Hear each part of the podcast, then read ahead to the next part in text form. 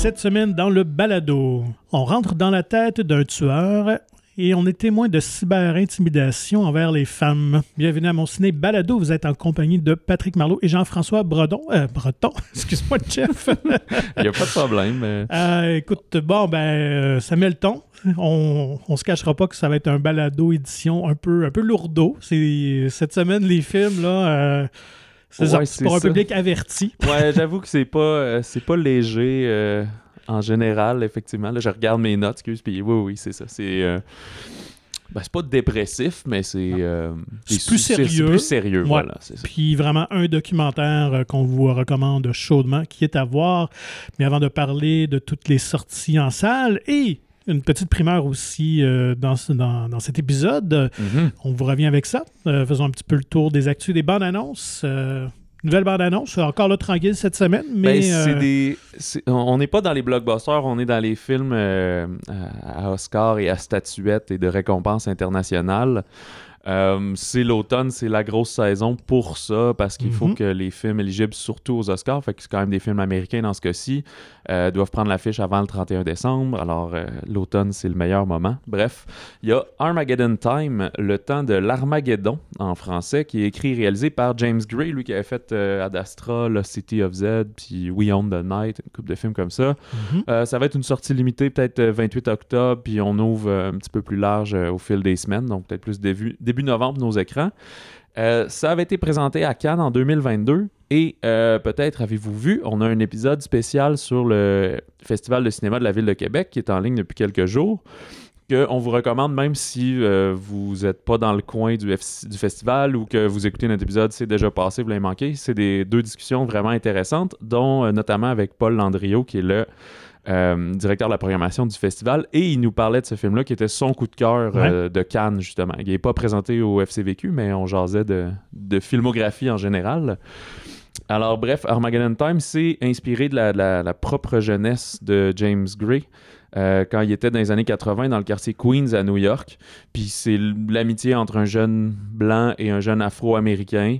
Puis ben un peu comment autour de ça, on- ils vont un peu découvrir le racisme, c'est-à-dire qu'eux, ils n'ont aucune raison de pas se tenir ensemble, mais c'est plus du côté des parents. Ils se retrouvent euh, dans une nouvelle école qui est gérée par un peu l'ère Trump aussi. Ben là. oui, c'est pas une- ça qu'on met de l'avant nécessairement, mais Mais quand même, il y a Jessica Chastain dans un petit cameo qui joue la sœur euh, de Donald Trump. ok, c'est ça. Donc, Je savais pas si elle était ouais. comme la mère ou la sœur en tout cas. Ouais. Fait que, et il y a Anthony Hopkins aussi au générique, qui est Mhm. comme le grand-père euh, du jeune homme et qui a l'air d'être plein de sagesse. Lui qui était aussi en rôle de grand-père dans The Son qu'on a parlé la semaine dernière. Fait que un bon casting tout étoile. Ouais. Autre film qui a retenu mon attention, She Said de Maria Schrader, elle qui avait fait. euh, semble c'est genre l'an dernier, I'm Your Man, où, euh, parce qu'elle est d'origine allemande. Ouais.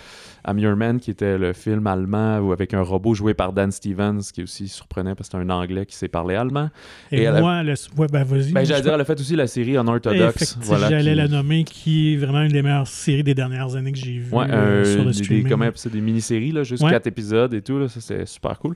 Mais ici, She Said, ou euh, au Québec, ça va être Elle a dit, qui est l'adaptation du euh, livre publié par les deux journalistes du euh, New York Times Mhm. qui avaient, si on veut, euh, commencé l'enquête sur les, les accusations qui pesaient contre Harvey Weinstein. euh, je l'ai à me remettre dans quelle époque, quoi, 2012 peut-être, quelque chose comme ça, 2015 Ouais, peut-être peut-être plus 2015, je dirais. Mais... ben, en même temps, le temps qu'il publie le livre et tout. En tout cas, Ouais. bref, de, de post-2010. Puis, euh, fait que c'est euh, Jodie Cantor puis Megan To- Toohey, les deux journalistes, et elles sont campées par Carrie Mulligan et euh, Zoé Kazan.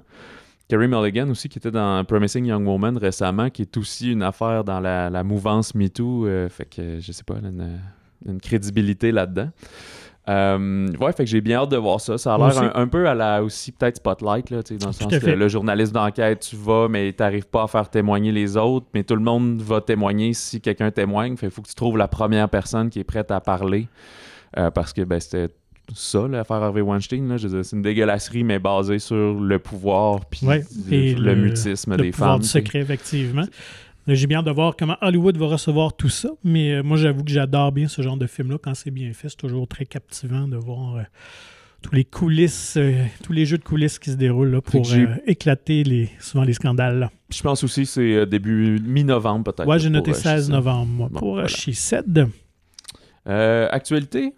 Ben, moi, juste revenir, Ah, je sais que la ben oui. bande-annonce circule quand même depuis un certain temps, mais là, c'est comme une bande-annonce euh, allongée. Un petit plus. Ouais, c'est ça, un director's cut de, ouais. de bande-annonce. Euh, Mission Impossible Dead Reckoning Part 1, c'est une bande-annonce euh, là, dans l'intégralité qui avait été montée euh, au printemps, là, au, au gros Power à, Las Vegas. c'est ça, ouais.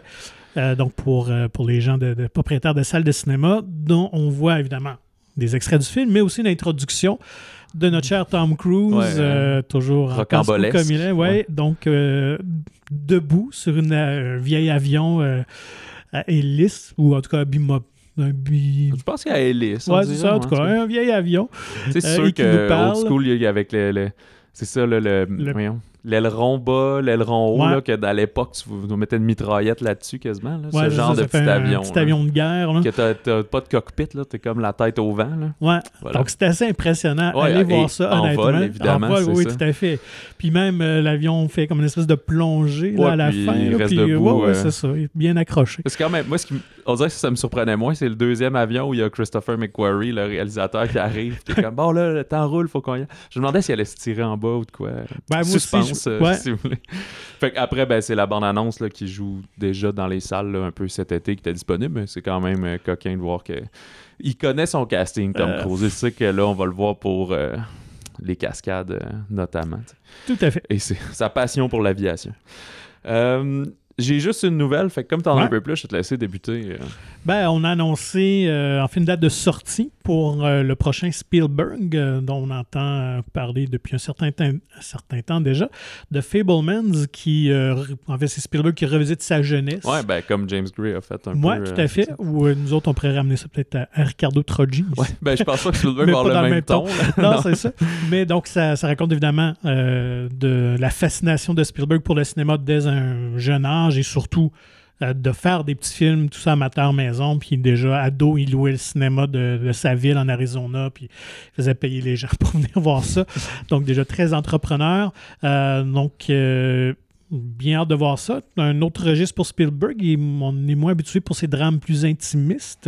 Ouais, ben il y en Donc, a pas euh, fait tant que ça. Pas tant que ça, ouais. non, effectivement. C'est- Alors, euh, C'est quand la sortie finalement et tout ça? 23 novembre, donc pour le Thanksgiving américain. Ok. Euh, et d'ailleurs, ça, c'est la dernière collaboration officielle avec euh, son compositeur John Williams, qui, on sait, euh, prend sa retraite après. Ben, je, je pense qu'il a déjà terminé, ou sinon, c'est sur le point de faire la trame sonore du prochain Indiana Jones, qui est officiellement son dernier projet. Ok. Mais euh, cette semaine, en entrevue, euh, John Williams a dit Je ferai une exception quand même. Je sortirai de la retraite pour faire un film. Sais-tu lequel là? Ben, une suite de quelque chose ou un. Un univers très connu. Ben, pas un autre Star Wars, là. Non. Je. Quelque chose que j'ai jamais fait. E.T. 2, c'est quoi? Puis j'avoue que ça serait intéressant pour un James Bond. Il y a Ah, toujours ouais, le regret de ne pas avoir fait un James Bond dans sa vie. Ben, ça serait le fun. Ça, serait intéressant, je pense. Et euh, c'est drôle parce que ces trois films-là, en tout cas, Armageddon Time, She Said et le prochain Spielberg, sont tous distribués par Universal. Et ils sortent tous à comme une semaine Ah ouais, d'intervalle. Euh, ben, j'espère qu'il y en a.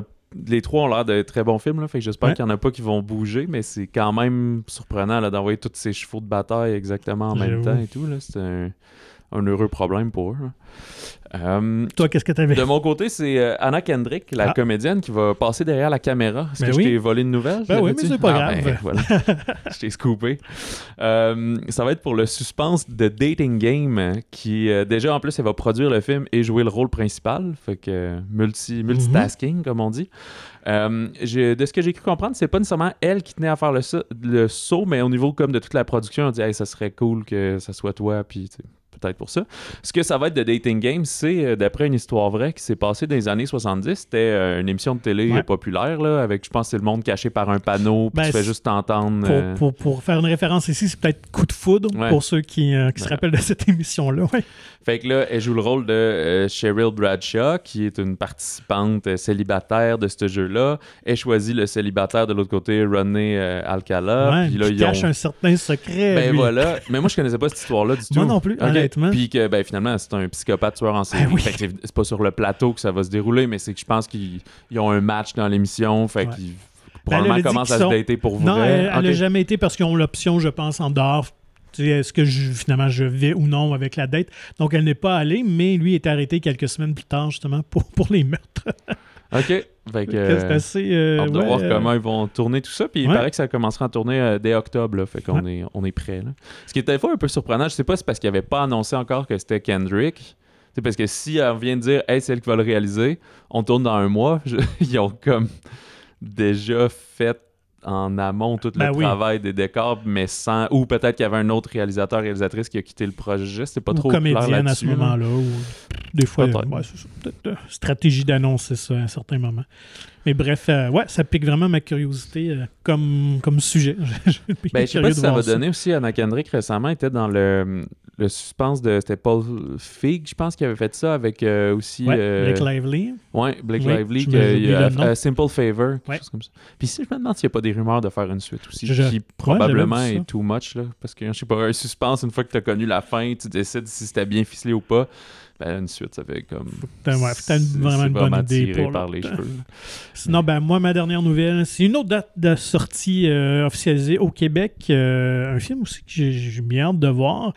Euh, le film Coupé de Ouais. Michel Azanavicius, qui sortira le 21 octobre avec Romain Duris et Bérénice euh, comédie d'horreur sur des zombies. euh, Ouais, c'est un remake, ce film-là, de. Il me semble que c'est coréen, Corée du Sud. je- Ouais, probablement. ouais, plus. Fait que, ouais, c'est comme quelqu'un qui, f- qui est obligé de tourner un film en plan séquence, un film d'horreur, mais ça a l'air assez intense, un film de zombies, mais que finalement, il se met à avoir potentiellement des vrais zombies pendant le tournage. Donc, euh, c'est très méta, là. Ouais, c'est vrai.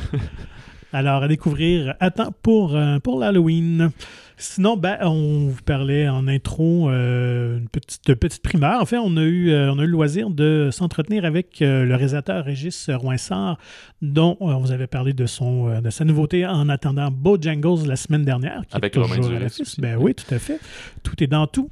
Donc, M. Roinsard était de passage dans la province pour faire la promotion nord-américaine de son film. Puis, on a eu l'occasion de lui jaser. Ouais, une petite entrevue à distance, mais euh, très sympathique. Fait que Ouais. le film est dans sa deuxième semaine d'affiche. Ben, on vous, invite à aller le voir. Si vous l'avez vu, un petit complément sur euh, des secrets de tournage. Sinon, il n'y a, pas de- y a pas de spoiler comme tel, là, une dizaine de minutes à, à jaser. C'est pas comme tous nos épisodes spéciaux où on parle euh, plus longuement et plus en profondeur des films. Mais on vous envoie ça, puis après, on revient avec les nouveautés de la semaine. Alors, c'est avec grand bonheur que nous accueillons le cinéaste Régis Roinsard, euh, réalisateur de films populaires, Les Traducteurs et maintenant, en attendant, Bojangles. Merci, euh, Régis, euh, de vous entretenir avec nous. Merci de me recevoir. Euh, ben, D'entrée de jeu, qu'est-ce qui vous a conduit à, euh, en attendant Bojangles? Est-ce que vous aviez lu le roman vous-même? Euh, oui, mais en fait, j'ai pas voulu le lire. C'était très bizarre parce que je, le, livre avait énormément de succès. Tout le monde en parlait. euh, euh, toutes les critiques, ça se vendait incroyablement bien et, tout ça. Et c'est parfois un peu quand, on vous dit un milliard de fois d'écouter cet album ou de de- de- d'aller euh, voir ce film, vous avez plus envie tellement on en parle. Donc moi, c'était pareil. Et puis euh, finalement, je, je l'ai lu. On m'a un peu forcé à le faire et je suis tombé amoureux du euh, du livre et à partir de là, j'étais tellement ému que je me suis dit il y a un film incroyable à faire avec avec ce livre c'est comme ça que j'ai décidé en fait d'essayer d'obtenir les droits. Est-ce que ça a été compliqué? J'imagine qu'il y a dû euh, avoir plusieurs producteurs euh, intéressés. Ouais, justement, en fait, euh, moi, en plus, ça a été presque un concours organisé par la maison d'édition. OK.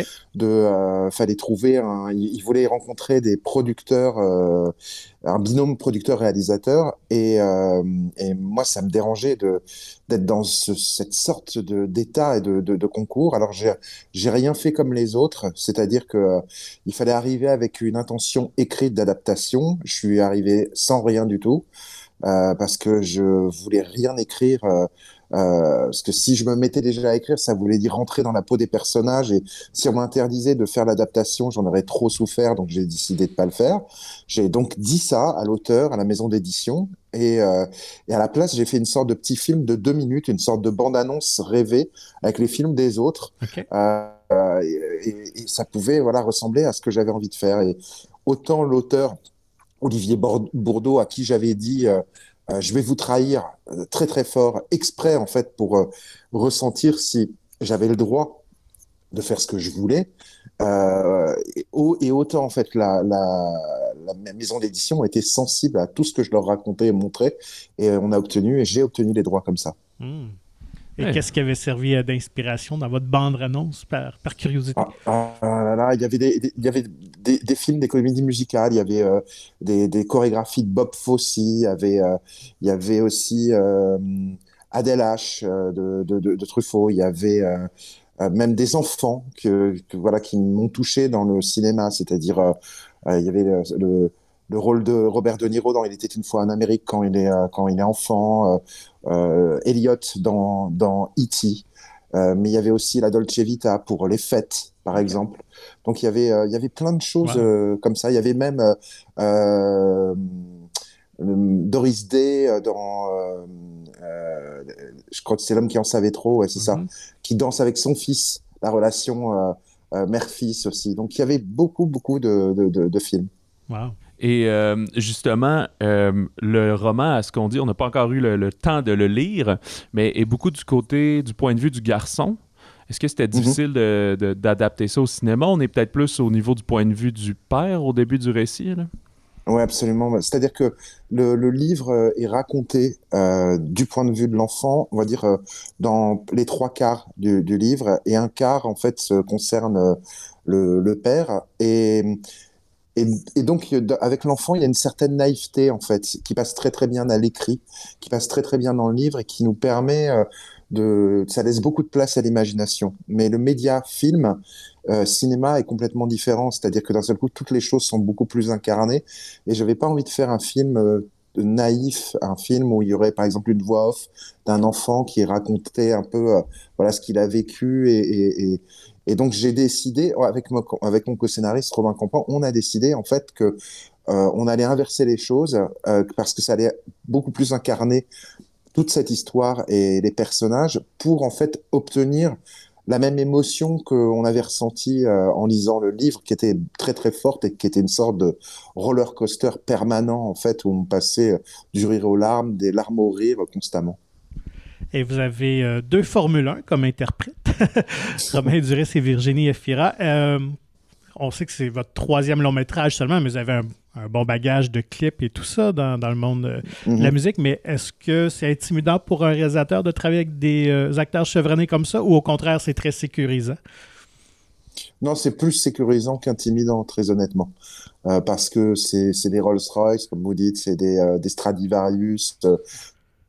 Donc, c'est des gens, en fait, euh, qui sont très imaginatifs, qui proposent beaucoup de choses, qui sont très intelligents, avec qui on peut discuter de énormément de choses, autant en fait sur le fond du scénario, le fond des personnages, mais voir aussi la forme, parce que la forme en fait accompagne le fond et inversement. Donc euh, c'est des gens qui sont très sensibles à tout, euh, autant en fait à des intonations, un rythme, ce que le sens du film, mais même en fait le choix des costumes, des décors, même si c'est bien sûr moi qui les choisi, mais ils voient pourquoi en fait je, je, fais ça. Parce que moi c'est euh, au-delà de l'aspect esthétique, les, costumes et les euh, et les, décors sont faits en fait pour euh, faire de l'immersion pour les, euh, pour les, pour les comédiens. Ils, ils, se sentent complètement dans la peau de, de, de, leur personnage. Donc on travaille tous de manière assez collégiale et que ce soit Romain ou Virginie, en fait, euh, on s'est extrêmement tendu euh, sur le tournage. Alors ça peut être un cliché hein, de dire toujours on s'entend super et etc. mais, mais là c'était véritablement le cas et, et je pense qu'en plus le couple, on, on, ressent en fait vraiment de l'amour entre deux à l'écran. Puis euh, justement, il y a le jeune Solane qui vient compléter euh, le trio familial, qui est vraiment brillant dans le film. Est-ce que ça a été compliqué de trouver l'enfant parfait pour le rôle? Oui, c'était très compliqué euh, avec ma, directrice de casting, qui est spécialiste en fait pour trouver des, des, enfants et aussi pour trouver des comédiens qui sont non professionnels mais qui, qui dégagent quelque chose. Euh, je lui avais montré la, la vidéo de l'essai du comédien qui joue Elliot dans E.T. et euh, qui est sur le net, vous pouvez mhm. regarder, c'est assez étonnant. Donc je lui avais mis, j'avoue, je fais jamais ça pourtant, mais une petite pression. Euh, oui, la barre voilà, tu vois le niveau. Voilà, la barre est haute, tu vois, le, tu vois ce, qui, ce, que, ce que je veux comme niveau, quoi. Donc, quand on, fait, euh, on souhaite ce genre de, de, de, de, jeunes comédiens, il faut en fait se, donner toutes les chances en fait de, de, son côté. Donc, on a, on a commencé le casting tôt, on a vu énormément d'enfants, je crois entre 1000 et 1500 euh, euh, pour, euh, pour obtenir le, le, rôle. Et puis un jour, euh, j'ai fait revenir parce qu'on trouvait toujours pas et qu'il fallait qu'on avance. Euh, j'ai fait revenir un, des jeunes comédiens pour constituer la bande euh, qui agresse Gary dans le film. Et il y avait un petit garçon qui s'appelle Milo, en fait, qui est à l'écran et qui est, qui est venu avec son petit frère. Et le petit frère, c'était Solade. Et Elsa, la directrice de casting, quand elle a vu ce petit garçon, elle lui a demandé s'il voulait bien passer l'essai. Et euh, on a passé l'essai pour le rôle de Gary et il était absolument incroyable. Il nous a bluffé. On l'a fait revenir deux, trois jours après pour confirmer dans une autre scène. Et il était absolument incroyable. Et c'est son, son premier film. Et maintenant, lui et son frère, qui sont donc à, l'écran euh, dans le même film, euh, n'arrêtent pas de tourner. Ah, c'est tant mieux. Puis, ajoute ajoutons à cela, à ce tournage-là, un animal. C'est pas du, c'est pas numérique, c'est une vraie grue que vous avez utilisée, je pense. Mhm, absolument. ouais, on a, tourné avec un, alors tourner avec des enfants, tourner avec euh, les oiseaux, c'est voilà, on, ajoute des difficultés. Et là, euh, euh, donc il y a le personnage d'une grue qui s'appelle Mademoiselle Superfétatoire, et on a utilisé plusieurs techniques pour en, fait la faire apparaître à l'écran. La, la, la, la, technique qu'on utilise le plus, c'est qu'en fait l'oiseau est, est, véritable, et, et on avait en fait six grues avec nous pour ah. le, la seule et même grue. Pourquoi? Parce que il fallait qu'on protège absolument euh, l'animal, que euh, ce soit on la mette pas en danger et que euh, chaque grue avait une chose à faire en fait pour les séquences. L'une marcher, l'autre s'envoler, une autre atterrisser, une autre en fait donner des coups de bec. Donc il y avait, elles avaient toutes en fait leur leur rôle. Et à cela en fait, on a il y a des aussi des quelques marionnettes avec des ajouts de 3D dans les yeux euh, pour euh, comment dire donner de la véracité. Et je crois qu'on sent pas d'ailleurs en fait euh, c'est ce trucage, mais parce qu'il y avait des plans qu'on ne pouvait pas vraiment faire en fait avec avec le véritable animal. Excellent. tu parlais tout à l'heure de, l'importance des décors. ça fait une troisième collaboration avec ta décoratrice Sylvie Olivier, également ton directeur photo Guillaume Schiffman. Donc, comment c'est de travailler avec la même équipe sur chaque film? Parce que ce qu'on peut dire, on peut jamais reprocher, en tout cas à vos films, de ne pas être beaux. Esthétiquement, c'est mhm. vraiment top. Merci. Euh, bah, en, fait, à chaque fois, je, euh, en fait, je suis pas fidèle à, mes, à mes, collaborateurs. C'est-à-dire que je, je, ce sont des amis, mais je leur dis, euh, faut pas m'en vouloir si un jour, euh, comment dire, on travaille pas ensemble et tout ça. Et, euh, je les mets un petit peu au défi. C'est-à-dire que ce que je souhaite, c'est que avoir l'impression de de faire un premier film avec eux à, chaque fois. parce que voilà, sinon, j'aime pas rentrer dans des habitudes, j'aime pas rentrer dans des, automatismes. Je veux qu'ils se surprennent déjà eux-mêmes euh, et aussi qu'ils me surprennent moi. Ça, c'est très très important en fait parce que euh, voilà, on, on fait pas un film comme on va au bureau, donc mmh. euh, c'est très important d'avoir d'avoir une collaboration qui soit toujours euh, active et, euh, et, et, et, pleine de questionnements parce que c'est euh, on pourrait se dire ouais on prend les mêmes gens comme ça on va plus vite. Non non non non non non. On, on prend les mêmes gens s'ils peuvent aller aller encore plus loin que, que ce qu'ils font d'habitude avec moi. Mmh, c'est bien dit. Et je sais pas si c'est moi qui cherche trop loin, mais est-ce que vous pensez qu'il y a quand même un thème qu'on peut établir entre vos trois films jusqu'à présent, une espèce de, de, besoin de liberté ou d'émancipation, même si peut-être c'est qu'un hasard au final, mais je sais pas si c'est quelque chose qui peut-être vient vous chercher au final ou...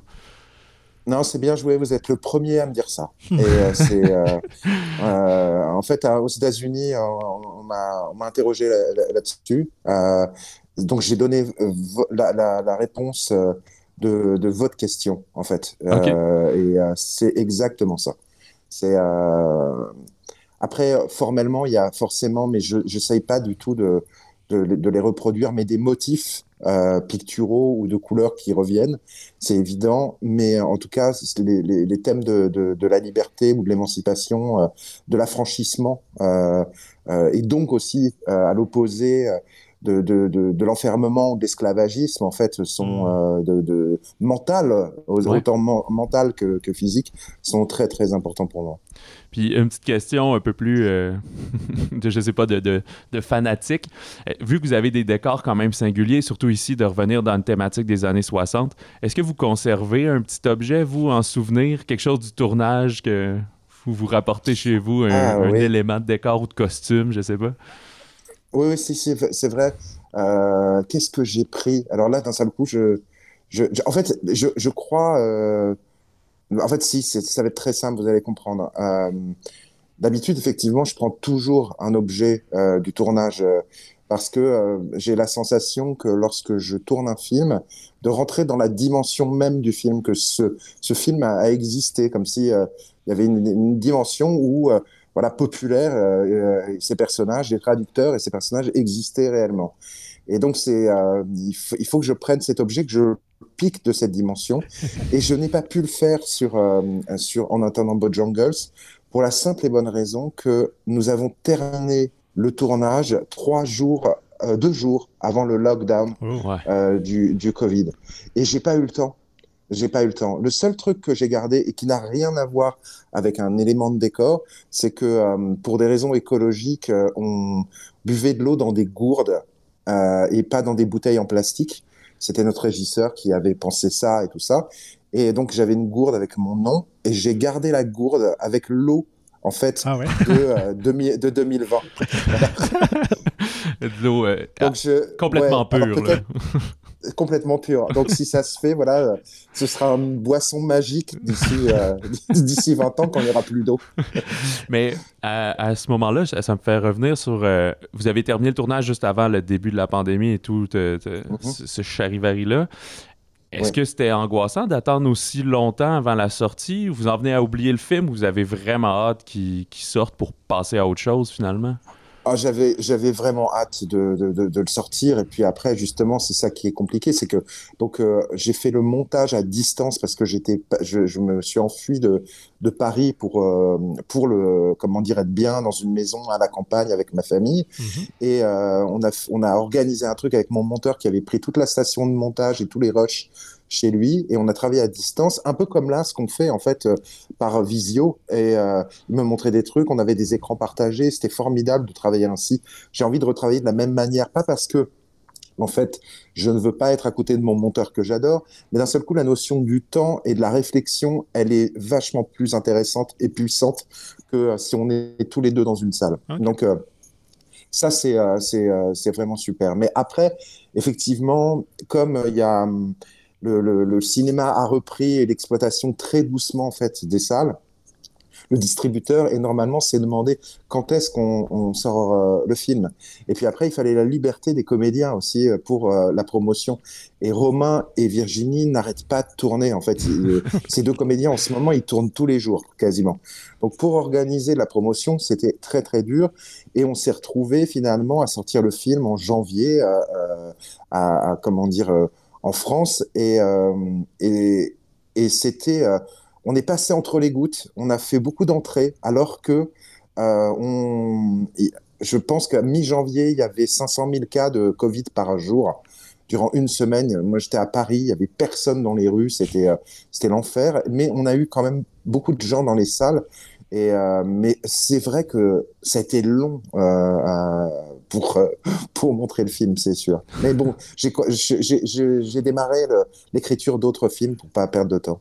C'est ça qu'on se demandait justement, si vous étiez à la recherche de votre prochain projet ou c'était déjà fait. Donc, euh, on peut s'attendre à un tournage euh, quand pour ce nouveau projet? L'année prochaine, je dirais, ouais, l'année prochaine pour l'instant, euh, je suis vraiment au stade de l'écriture, mais je, ça va assez vite. Et euh, j'ai deux projets, on va voir lequel va gagner. Euh, il y a une, un film sur le paranormal et un, film, une histoire d'amour un peu bizarre, étrange. avec une sorte d'amour inassouvi et encore un autre style, en tout cas. Est-ce que c'est ça, vous n'aviez pas envie de retourner à l'adaptation, de refaire l'adaptation, mais plutôt de retourner à l'écriture à ce moment-là? Pas forcément, en fait. Euh, comme je disais, le roman m'est venu comme ça. S'il y a un roman que je lis et que je trouve indispensable, je vais le faire. Je suis pas dans le questionnement de, savoir si je prends un roman ou si euh, je fais quelque chose euh, d'original. Je pense qu'il faut pas. c'est un plaisir d'écrire. De toute façon, l'adaptation moi, j'ai eu l'impression, c'était très bizarre, mais que j'avais, et avec mon co-auteur, entièrement écrit le scénario d'En attendant Bojangles. C'est-à-dire qu'il faut se plonger comme si c'est, il faut s'en emparer totalement pour, euh, pour réussir à, à, en faire euh, son propre film. Excellent. Ben, merci euh, beaucoup, Régis, pour cet entretien ben, fort intéressant. Et bonne fin de séjour au Québec. Oui. Merci. Merci beaucoup et, et à bientôt.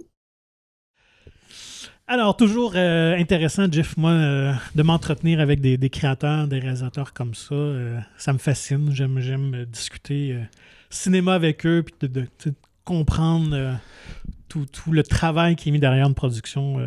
j'aime bien ça. J'ai pas voulu briser la, magie, mais la question que je pose à la fin, puis qui dit comme Ah ouais, c'est vraiment une brillante question, et blablabla, puis ben, c'est parce que là, je paraphrase parce que je l'ai pas réécouté. Vous venez de l'écouter, moi je l'ai pas réécouté, là, mais dans le fond, on m'a posé la question, puis c'était ça ma réponse, mais pas en temps de réponse, mais je suis comme, ouais, c'est parce que j'ai un peu lu et ah, écouté d'autres entrevues, fait que j'ai transformé sa réponse pour le faire euh, dialoguer plus, mais ça a marché, je, l'ai bluffé comme ça. Petit futé. Ouais, ben, je suis comme tout le bon, je lis quand même plusieurs critiques, analyses pour me faire une opinion au travers de ça. J'ai pas toujours, euh, mes réflexions sont pas toujours juste nées et euh, comment dire ça, de, qui, ne font pas que germer en moi, là, mettons, j'ai des influences. Alors, passons aux euh, sorties euh, de la semaine. On ne se cachera pas que c'est un maigre menu en termes de, quantité. vraiment, semaine du documentaire, je pense qu'on peut l'affirmer. Oui, il y en a plusieurs, beaucoup, beaucoup. Puis peut-être commençons avec, je pense, le plus important pour nous, en fait, parce que c'est un documentaire d'ici. Je ben, vous salue, C'est tous des documentaires, euh, des productions québécoises, ben oui, du moins dans, dans leur raison, ben sens. Même si le, sujet n'est pas nécessairement ici, ben même, même dans le cas de, allons-y avec Je vous salue, salope, la misogynie à l'ère numérique, euh, de Léa Clermondion et Guylaine Marois. Euh, on va suivre avec leur documentaire quatre euh, femmes puis un homme qui sont particulièrement touchés par c'est ça la, ben, la cyber-intimidation mais vraiment en misogynie parce que c'est on attaque des filles ici. C'est violent. Ouais. On a euh, Laura Boldrini qui est la femme politique la plus harcelée de l'Italie, Kaya Morris une politicienne afro-américaine de l'État du Vermont qui va en venir même à démissionner tellement c'est intense euh, à cause qu'elle persécuté par des membres de l'extrême droite. Il y a une youtubeuse française, euh, son nom m'échappe, mais qui a reçu des, dizaines de milliers de, messages sexistes. Je pense qu'elle recense 40 000, et qu'elle a arrêté de compter après, incluant des menaces de viol et de mort. Il y a aussi une enseignante québécoise, Laurence Gratton, qui elle est harcelée depuis cinq ans par un ancien collègue de classe qui, un peu, qui l'a fichés un peu, euh, elle et d'autres amis. Euh, et euh, l'homme qu'on suit, euh, Glenn Canning, ben, c'est parce que sa fille, suite à un épisode de ce genre-là, s'est suicidée. Fait qu'il fait des conférences là-dessus par après. et ben, dans le fond, le film vient, oui, à montrer leur histoire, mais au fond, c'est pour qu'on se questionne sur cette violence qu'on dit juste virtuelle et que c'est juste des mots écrits, ça veut rien dire. Ben, c'est mettre des visages. Ça un poids, c'est ça. Et que ça a des conséquences dans leur vie. Donc, ça laisse des traces cet harcèlement-là continue, mais surtout extrêmement violent. Ouais, perturbant et tout.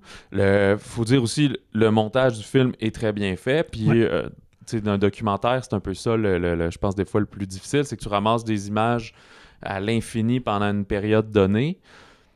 Puis après, c'est là que tu vas construire ton récit un peu. là, ils savaient qu'elles avaient interrogé ces cinq personnes-là, mais là, comment tu places ça dans ton, dans ton documentaire? Tu le veux-tu plus léché? Tu le veux-tu plus choc? Euh, ben, vous comprendrez qu'avec le titre, il est quand même assez... Mais pas ben, choquant de par son thème, mais c'est surtout qu'il est, quasiment mis comme un suspense. Là. Mm-hmm. Puis pas de manière... Euh, non plus, euh, comment ça, tu plastique, là, ça l'est vraiment parce que tu alternes d'une histoire à l'autre un peu, tu vois l'évolution de ces problèmes-là, puis on se demande jusqu'où euh, tout ça va nous conduire, justement. Et moi, c'est ce que j'apprécie euh, du documentaire. le fait d'avoir plusieurs personnes, plusieurs têtes d'affiche, disons ça, plusieurs histoires qui nous sont racontées. Donc, on aurait pu juste s'en tenir au Québec et ça aurait été bien correct, mais de mettre ça dans une dimension internationale, globale, ça donne encore plus de poids. Mhm. Et d'avoir des, des personnalités quand même connues publiques, dont on parlait de l'ex-présidente de l'Assemblée euh, euh, du Parlement italien. Qui Mais elle fait- est pas elle est en- plus. Non, c'est ça, je suis allé voir. Je pense qu'elle a arrêté en 2018. Elle est toujours députée, mais ça. je pense qu'elle était la présidente. tournage, elle, Elle était encore, présidente, c'est ça, ouais, c'est ça. Et d'être attaquée par des adversaires politiques, mais un maire d'une ville d'Italie qui utilise son propre compte public Ouais. pour lancer vraiment des, des choses ignobles à cette femme-là, c'est hallucinant. Donc, moi, j'ai j'ai trouvé que c'est une belle prise de conscience. On vous en parlait dans. que c'est un documentaire, je pense, nécessaire à montrer parce qu'on entend parler, c'est sûr. il y a- on le voit aussi en campagne électorale là, en ce moment. Là, euh, on le vit ici aussi, là, nos politiciennes. Mais euh, non, mais ça brasse, ça, ça, ça fait vraiment poser des, des questions euh, légitimes. Ouais, puis le, le documentaire va aussi aller sur le rôle et l'enjeu des médias sociaux. Oui. On souligne qu'une des grosses failles, en fait, c'est que tu as deux problèmes. Tu as l'éducation pour que les gens fassent pas ça, parce que c'est sans génie, mais ça, des imbéciles, il va toujours en avoir, malheureusement. Mais tu as de l'autre côté, c'est au niveau de la législation, il n'y avait rien. Peut-être que ça s'est amélioré un peu. On en, euh, dans d'autres pays, il y a de, de- des Ça commence à bouger. ouais. Il y a certains euh, éléments de ces histoires-là qui datent de, tu sais, il y a quand même quelques années, fait qu'on on espère, mais c'est pas rendu complètement blindé. Puis, euh, comme, on- comme on dit encore aujourd'hui d'actualité, ça n'empêche pas des gens de- de- d'envoyer des menaces de mort virtuellement. Puis souvent, ben, au niveau de la police, on va dire, ben là, on peut pas, c'est pas assez, ça prend une vraie preuve que C'est ça. c'est c'est juste des paroles en l'air jusqu'à temps que des actes soient commis. Ou en fait, qu'aucun acte est commis, mais toi, tu vis. Tu sais, des fois, on disait ça laisse des traces. Ben, c'est plus que des traces, là, ça devient 100% de ta vie. Là. Je pense que tous Ouais. les protagonistes de l'histoire ont dû penser au suicide à un moment donné. tu sais. Il y en a une qui l'a fait, et heureusement pas les autres, mais Non, vraiment. Puis ça montre, euh, c'est ça, que ces grosses compagnies-là ont du sang sur les mains, ils mettent la, la tête dans le sable, c'est inconcevable. Moi-même, j'ai une ado de 14 ans, mais dans le documentaire, il y a une, une fille qu'on devine probablement en sixième année là, de- dans la classe de l'enseignante qui euh, dit recevoir des photos sur son compte Instagram euh, d'hommes non sollicités et tout ça, puis c'est impensable Ouais. qu'avec la technologie qu'on a, qu'il ne peut pas avoir des pare-feux pour bloquer ces choses-là. C'est. euh, non, non, c'est, je pense que c'est un, de grosses questions. C'est un gros problème de société. Puis là, on est avec cette première génération-là là, qui vit euh, les réseaux sociaux et tout ça. Donc, euh, ouais, je pense qu'il y a un gros discours à, à faire entourant la sécurité là-dessus. Puis, euh, ben, en ce sens, euh, on vous invite à aller voir le film et on a eu la chance de s'entretenir avec euh, Léa Clermont-Dion et Guylaine Marois Ouais. quand ils étaient de passage euh, à- dans la ville de Québec. Et cette entrevue, on va la mettre en ligne lundi, comme à l'habitude. Fait que vous avez déjà le premier week-end pour aller voir le film. Tu sais, c'est un. Ce qui est bien ici également, c'est pas comme peut-être Arsenault et Fils, on va pas parler de spoilers dans le film. Tu sais, on parle du sujet, de leur technique. Si jamais vous hésitez, commencez par écouter notre entrevue. D'après moi, c'est.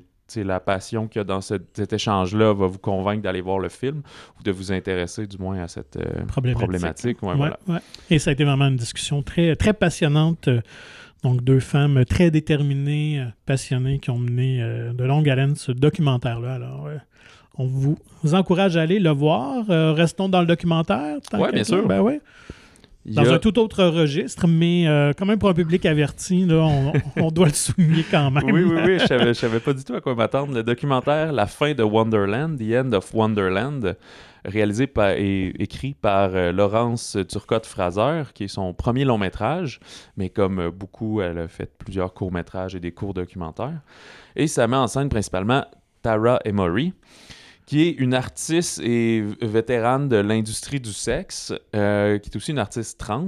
Mhm. Puis elle est confrontée soudainement à, disons, un peu son passé familial d'accumulateur compulsif, des Mm. hoarders, comme on dit, euh, qui influence beaucoup son art, alors qu'elle fait face à l'éviction de, de son studio qu'elle surnomme Wonderland, une espèce de grand garage où elle peut se faire plein de mises en scène, parce que comme est- industrie euh, euh, comme une- un peu. Ben, je sais pas si c'est une actrice pornographique plus qu'aussi une euh, tu sais, en, en photo là, beaucoup Ouais. là.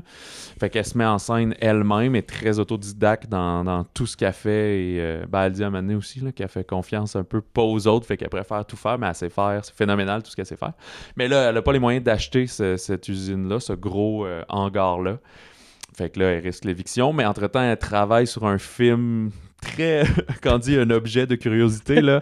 Qui Un- rappelait le porn de fin des années 70, début 80, là, avec les, euh, les pastiches euh, cheap de, Ben, c'est ça, mais je- et puis ça se veut tout à fait Ouais, ouais, volontaire. fait que là, on est dans style-là, le, le érotico sci-fi euh, trans de série B euh, dans l'espace, euh, filmé avec des décors en styromousse puis du Ouais. papier d'aluminium, mais c'est mais c'est super bien fait, toutes les, les, les scènes qu'on Quand voit. même. hein.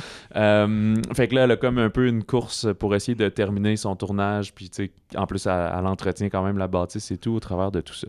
Fait que c'est un peu ça le portrait. C'est Ouais. quand même visé justement 16 ans et plus érotisme parce que comme La on la suit dans son ouais. quotidien, ben, on va voir de la nudité. C'est avec certains extraits du film aussi.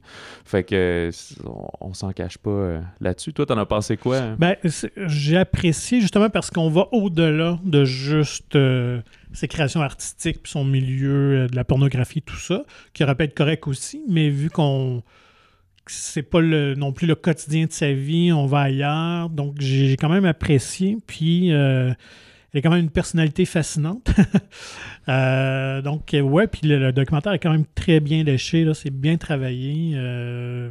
puis, ouais, non, j'ai aimé ça aussi. On est dans, dans le Massachusetts rural, euh, donc une espèce d'artiste complètement flyé. Ah, les voisins doivent trouver ça Ouais, weird. c'est clair. Mais tu sais, à côtoie justement les gars de char parce qu'elle a trip sur les, les, les bagnoles, les autos, puis elle les retravaille. Fait que là, ça rencontre des gens comme ça, puis ils discutent normalement et tout ça. là. Donc, euh, je pense que c'est genre, f- faut écouter ça avec l'esprit ouvert, mais, euh, mais c'est pas choquant. C'est pas fait Non, pour choquer non plus. Là. Exact. Puis ce qui est bien, c'est que c'est pas un, un docu qui est euh, sur la, la, la- les transgenres nécessairement. C'est vraiment sur juste elle, C'est pas revendicateur. sa vie, ouais, c'est ça. Puis on parle pas non plus de ah, qu'est-ce qui l'a fait qu'elle voulait de. Mais non, elle, est là, on la suit au C'est jour. ça. C'est plus son parcours d'artiste, puis les problèmes qu'elle a aujourd'hui, tu sais. Mm. Et. euh, ça a pris sept ans à euh, Laurence euh, Turcotte-Fraser pour, euh, ben, dans le fond, travailler sur ce film-là. Donc, ça a été filmé, euh, c'est ça, pendant plusieurs années. Là, on va amener qu'il y a une petite partie de, de, de chirurgie, un peu de trucs à l'international parfois. Fait que ça s'est pas tourné en un week-end.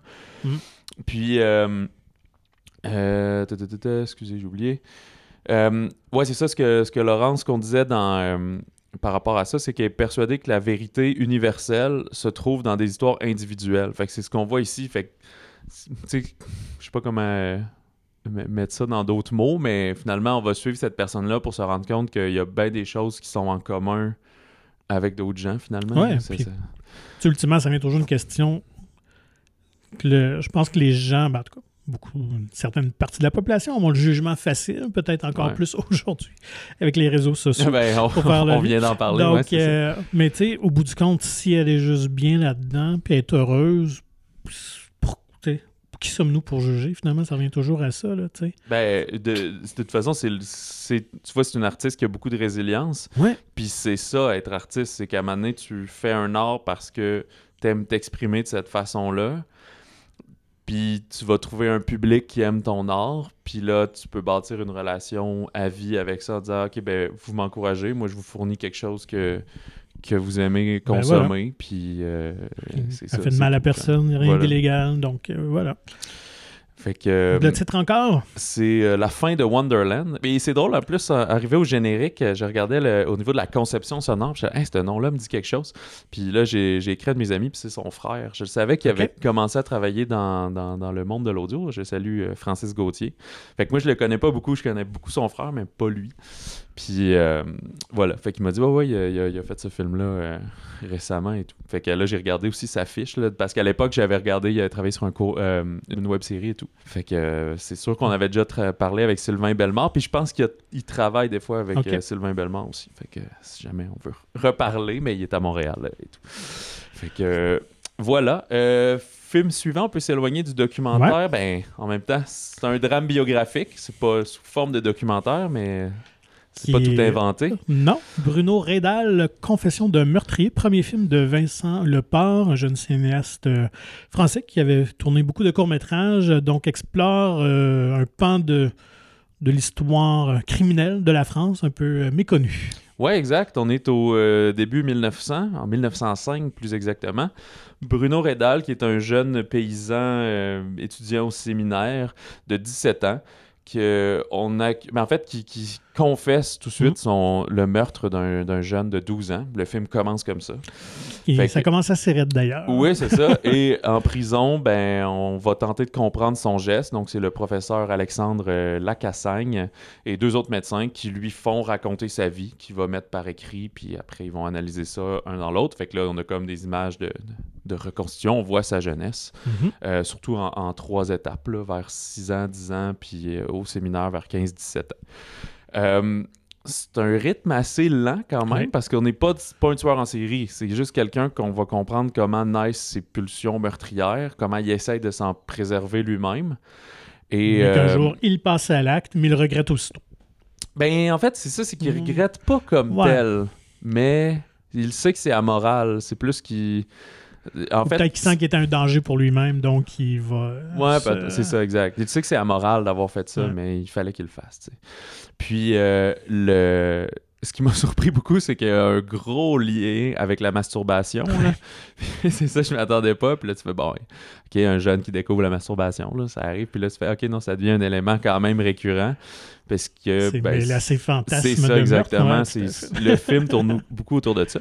Et, euh, tu sais, c'est pourquoi Vincent Leport, euh, en passant c'est P-O-R-T, pas P-O-R-C, comme, comme nom de famille, euh, c'est pourquoi il a commencé à, à- travailler sur ce récit-là. Ben, il l'a découvert justement euh, en lisant du true crime, si Mhm. on veut. Fait que c'était un roman, j'ai oublié, c'était. euh. De Stéphane C'est- Bourguignon. Ouais, c'est ça, ouais. exactement. Euh, Bourgoin ou Bourguignon? Bourgoin, oui. euh, Bourgoin? Bourgoin. Euh, Serial Killers. Ouais. Fait qu'il a été fasciné par ça, justement, que le, le fait que c'était quelqu'un qui avait pas du tout l'image de ça, euh, ben, c'est parfois le cas, là, quand même. là. Ouais. Mais euh, c'est ça, ça a surpris tout le monde un peu, cette histoire-là, puis la, la froideur qu'il y avait, mais... Fait que, euh, il a lu après davantage sur euh, cette histoire-là. Fait que les amateurs de, True Crime, ça en Ouais. est euh, une bonne euh, chronique un peu qu'on voit cette histoire-là. Puis au début, j'étais là, ah, c'est un ton assez lent. Je sais pas si je vais embarquer, mais je me suis vraiment retrouvé captivé par cette histoire-là, par le voir évoluer. Les trois acteurs qui ont trouvé pour jouer Bruno, c'est ça, à Ouais. trois étapes, sont tous impeccables. Mm. Ouais, c'est ça. C'est des non-acteurs aussi. Là. Ben, des non, en tout cas, ben, les enfants, probablement. Lui, je pense qu'il faisait un peu de théâtre, le, le plus vieux, mais euh, qu'on connaissait pas avant, si on veut, euh, au cinéma. On dit que ça a pris huit mois pour euh, trouver les trois. Puis le dernier, justement, Dimitri Doré, c'est l'acteur Jean-Luc Vincent, là, lui qui fait le professeur euh, Lacassagne, là, lui qui l'interroge le plus, qui l'a recommandé, il l'avait vu dans une pièce de théâtre et tout. Fait que, euh, ouais, chapeau pour ça. C'est vraiment le genre de réalisation que ça donne envie de voir les prochains films. Ouais, que- tout à fait. Très, très offrir, sobre, mais très efficace. dirige bien les comédiens. Mais on vous le dit, euh, scène d'ouverture, surtout scène euh, de fermeture, Ouais, ouais. euh, c'est assez hard. Là. Ouais, c'est pas, c'est pas un petit meurtre, Non, euh, non, on, non. on le voit bien et tout. C'est, ça avait joué aussi au Festival de Cannes 2021 dans la semaine de la critique, là, qui est comme un petit pan un petit peu plus artistique, si on veut, Ouais. moins grand public. euh, mais euh, je, je me souviens pas du visa. C'est peut-être 13 ans et plus, là, sans tout. Là, c'est pas, même si euh, c'est très graphique à la fin, on peut pas dire que c'est un film gore dans le- Non, pour l'ensemble de ce que c'est. là. C'est vraiment beaucoup au niveau de mais c'est pas en jugeant. Le film porte pas nécessairement jugement à sa façon, c'est juste, c'est comme une étude Ouais. de son comportement. Ben, D'ailleurs, la narration est au jeu, donc probablement Ouais. qu'il s'est inspiré de, des notes qui avaient été prises du rapport ou de la confession, justement, Ouais, voilà, ça. du, euh, de Bruno Rédal en question. Donc, Ouais. euh, non, vraiment un nouveau euh, talent à surveiller pour Mais- Vincent Lepard. Le, le deux points confession de meurtrier, ça c'est comme le titre international. En France, Ok. il s'appelle juste Bruno Redal. Peut-être qu'il est un peu plus connu dans les légendes, comme si on faisait un film sur la Corriveau, par Ouais, exemple, quelque chose comme ça. Fait que pour, euh, c'est ça, ici c'est deux points confession d'un meurtrier. Euh, ça, c'est les films qu'on a eu la chance de voir cette semaine, mais il y a quand même d'autres sorties. Il y a le documentaire euh, ben, québécois Histoire bolivienne, donc qui se passe en, Bolivie par Guy Simoneau qui est un genre de carnet de voyage qui a été tourné entre janvier 2019 et février 2020. Fait qu'on débute avec la, vie quotidienne en Bolivie, les femmes, le travail, la culture autochtone, les rites, euh, comment on vit là-bas. Mais vient à ça la, la, la nomination, dans le fond, du nouveau président Evo Morales en 2019, mais ça a mené beaucoup de turbulences puis de chaos. Euh, si j'ai bien compris, c'est que c'était aussi le premier euh, président autochtone, dans le fond. là Mhm. euh, là-bas, puis ça a fait beaucoup de clivages, puis finalement, il a fallu qu'il euh, s'exile. Euh, fait que le documentaire mène jusqu'à ça. Là, je j'ai pas fait un travail de profondeur. Je sais pas s'il aurait continué à tourner, mais février 2020, c'est un petit peu avant que la Ouais, la pandémie pandémie. commençait à frapper ailleurs dans le monde et tout. Fait que peut-être qu'il a coupé court à ce moment-là. Fait que euh, ben, si j'ai une seconde, je vais aller le voir. Ça, ça m'intéresse beaucoup. Ouais, j'ai écouté la bande-annonce euh, avant et tout, mais là, on a manqué de temps en amont pour l'épisode. Et ben là, la semaine dernière, on disait qu'on avait très très hâte à Barbarian. Mhm. Mais là, malheureusement, il- la sortie est devenue plus limitée Ben que ce oui. qu'on pensait. Nos plans étaient contrecarrés par Disney. Si vous habitez à Montréal ou dans les environs, ben faites-vous plaisir et allez voir ce film d'horreur-là qui est déjà coté à plus de 90% sur Rotten Tomatoes après une quarantaine de critiques. Il n'est Mm. pas encore certifié frais. Je pense que ça prend 100 critiques, pense, pour l'avoir, ou en tout cas plus, une, cinquantaine sûrement. Euh, c'est l'histoire là où il y, a- il y a une fille qui vient à Détroit pour passer une entrevue d'embauche. Euh, elle loue une- un Airbnb, mais euh, il est déjà occupé par quelqu'un. Ça l'angoisse un peu, mais elle va réaliser que c'est pas mal dans le sous-sol que Ça se passe. Ouais, que, que ça se passe. Ça va en faire une sorte de, de huis clos souterrain. C'est Georgina Campbell, dont on dit beaucoup de bien pour le, le rôle principal, mais il y a aussi Bill Skarsgård et Justin Long. Fait que euh, nous, on espère qu'il va arriver à Québec dans les environs prochainement. C'est aussi qu'il est juste en version originale anglaise. là. Fait que je Mhm. pense que c'est ce qu'ils appellent les sorties euh, plateformes. là. Fait que ça ouvre euh, comme des, des paliers. Là. Ça Ouais. ouvre un petit peu, puis après, on étend, on étend plus. Mais on a déjà... il y a pas un- ben, il y a Pearl qui sort la semaine prochaine. Fait qu'on... Smile fin septembre c'est ça, fait que c'est un peu. Moi, je trouve ça bête de ne pas l'avoir tout de suite ouvert partout où le monde était intéressé, là, parce Mm. qu'il va y avoir encore plus de films d'horreur euh, dans les pattes. Euh, un petit fun fact, euh, c'est un peu geek et en lien avec mon travail, mais le ministère de la Culture, parce que a fait, euh, tu sais, la régie du cinéma, ça existe plus comme tel, là, c'est un peu weird, là, mais le ministère de la Culture a fait un nouveau site pour le répertoire des films classés. Fait qu'ils l'ont mis à jour pour connaître les visas des films, finalement, et des bandes annonces. Puis là, ben, je regardais pour euh, Barbarian, puis là, c'est 13 ans et plus horreur, si je me souviens bien. Puis là, on peut maintenant cliquer sur les noms des personnes. Puis Je fais, Hey, je vais aller voir euh, Justin Long. Sauf que là, ils n'ont pas compris qu'il existe deux Justin Long, Ah je ouais. pense. Fait que oui, ont- t'as Barbarian, puis Jeepers Creepers, puis j'avais oublié qu'il avait joué dans Crossroad avec Britney Spears. Mais il y a aussi euh, Orgies and Three Ways, euh, Des en chaleur, puis ce genre de film. Fait que je pense qu'il y a un autre de Justin Oups, Long, oui. euh, c'est ça. qui, qui porte peut-être bien son nom. Ben exactement, en y pensant, mais je sais pas si l'acteur porno, lui, c'est comme un, un clin d'œil aux, aux jeunes ou en disant, hey, ce nom-là, il sonne bien, je, vais- je vais le prendre. Fait très que, drôle, euh, très drôle. Voilà, je sais pas si la- la- la- au niveau du répertoire des films classés, on va, on va dissocier les, les homonymes comme ça. Fait que euh, ça conclut cet épisode sur ce fait cocasse. La semaine prochaine, euh, moi, il y a encore beaucoup de films qui m'intéressent et en fait, on vient tout juste d'écouter Niagara de Guillaume Lambert et on a très très hâte de vous en Ouais. parler la semaine prochaine, euh, qui met notamment en, en vedette François Pérusse, la première fois dans un, un premier rôle. Et il y a aussi euh, The Woman King qui met en scène Viola Davis, fait que dans un genre de action euh, Ouais, tout un changement de registre et tout, ouais. ouais, c'est ça, fait qu'on dirait que ça, ça, ça donne beaucoup de sérieux au projet Ouais. finalement de l'avoir euh, là-dedans.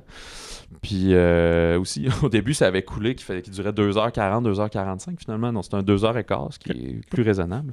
Fait que, euh, on vous parle de ça et bien plus. Il y a Pearl également qu'on devrait avoir la chance de voir d'ici le, le prochain épisode. Euh, pour nous contacter, écrivez-nous balado au singulier et on vous invite à vous procurer gratuitement le magazine Mon Ciné. Je crois que le nouveau, euh, la nouvelle édition avec euh, euh, Rémi Girard en couverture vient, vient d'arriver dans les racks et donc disponible également en version numérique. Fait que sinon, euh, dans votre cinéma favori, visitez le monciné.ca pour plus d'informations. Ben, sur ça, on vous souhaite de bon cinéma, bon popcorn et surtout, euh, pensez-y deux fois avant des fois de commenter des nouvelles.